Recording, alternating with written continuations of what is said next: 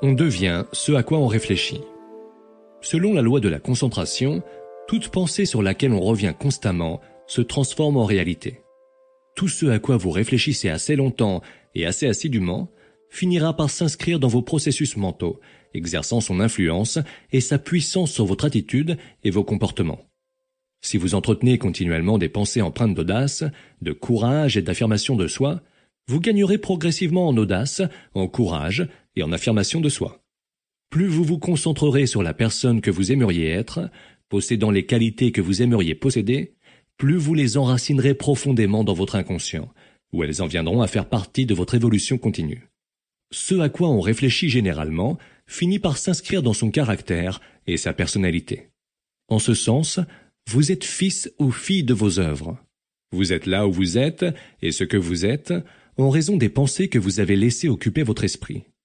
Tout ce sur quoi vous êtes constamment revenu au cours des derniers mois et des dernières années, c'est ce que vous êtes devenu et que vous êtes à l'instant, aujourd'hui même.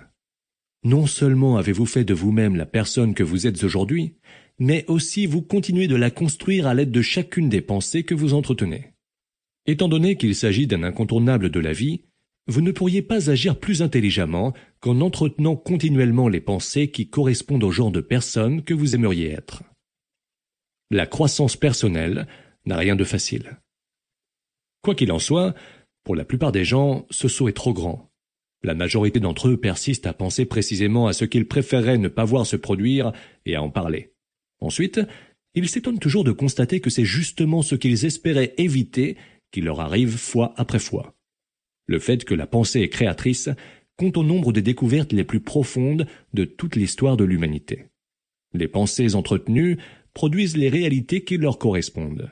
Dis-moi ce que tu penses, et je te dirai qui tu es. Nos pensées deviennent nos réalités. On devient ce à quoi on pense la plupart du temps. On ne peut pas entretenir un genre de pensée et connaître un autre genre d'existence.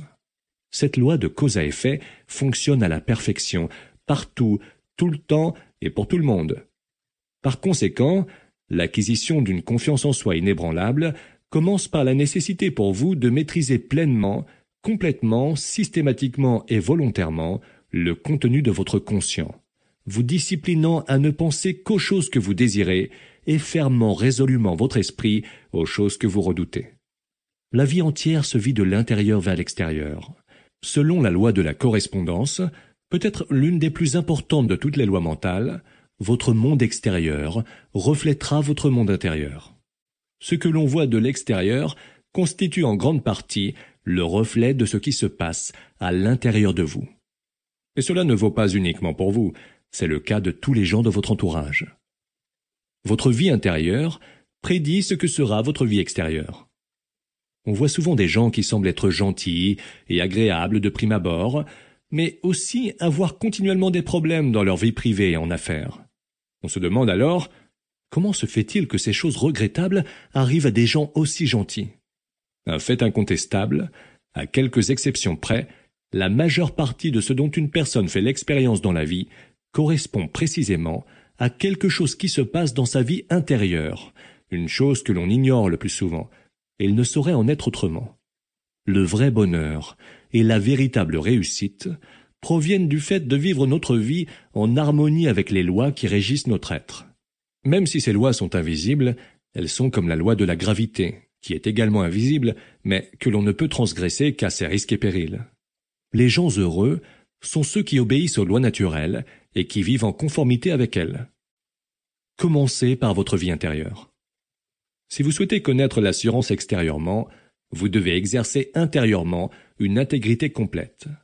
Le fondement de la confiance en soi consiste pour vous à vivre en conformité avec vos valeurs et vos principes fondamentaux, tout en veillant à penser et à agir en harmonie avec vos plus grandes aspirations.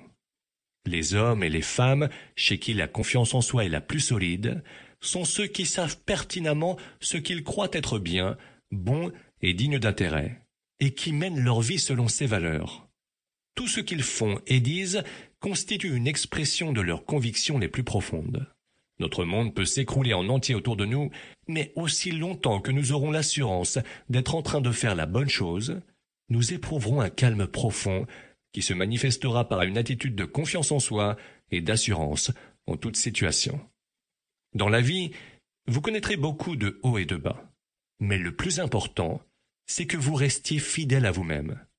Shakespeare a eu raison de dire qu'ainsi, tu ne pourras être déloyal envers personne. Déterminez vos valeurs. Pour acquérir une grande confiance en soi et devenir un être humain exceptionnel, il faut commencer par bien réfléchir à ces valeurs et les établir. Les hommes et les femmes d'exception sont ceux qui ont pris le temps de déterminer clairement en quoi ils croient et dans quel ordre, et qui ont ensuite organisé leur vie de manière à ce que tout ce qu'ils font reflète ces valeurs. Dernièrement, j'ai pris la parole devant environ 150 membres de l'équipe de vente nationale d'une entreprise très prospère. Cette entreprise était née d'une idée et avait connu un essor très rapide au sein d'un marché extrêmement concurrentiel, si bien qu'elle était devenue très rentable. Tous les participants à la réunion étaient d'un positivisme et d'un optimisme remarquables. Tous avaient une qualité particulière, ils semblaient bons. Lorsque j'en ai fait le commentaire au président de l'entreprise, il m'a montré l'énoncé de valeurs que les dirigeants avaient mis au point avant même de commencer les opérations. Il y avait deux pages de valeurs et de principes que tous les effectifs devaient s'engager à respecter avant leur entrée en fonction. On avait ultérieurement réduit ces deux pages à des fiches plastifiées que chaque personne pouvait ranger dans son portefeuille ou son sac à main. Le président m'a alors raconté une histoire intéressante. Il m'a expliqué que chaque fois qu'une décision d'une sorte ou d'une autre donnait du fil à retordre à deux personnes ou plus de l'entreprise, elles sortaient leurs cartes plastifiées sur lesquelles apparaissaient les valeurs de la société. Même au téléphone, elles en revoyaient ensemble les valeurs une par une, puis comparaient les diverses options qui s'offraient à elles relativement à chaque valeur. Ainsi, peu importe leur décision, elles réussissaient immanquablement le test des valeurs. Pardonnez l'interruption. Vous pouvez continuer à écouter le livre audio complet gratuitement, le lien dans la description.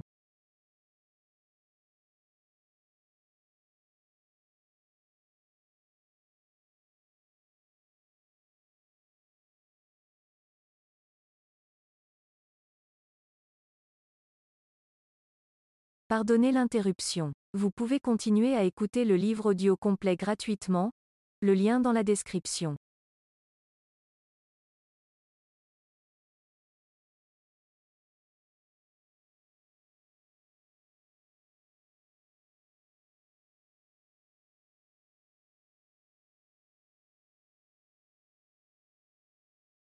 Pardonnez l'interruption. Vous pouvez continuer à écouter le livre audio complet gratuitement, le lien dans la description.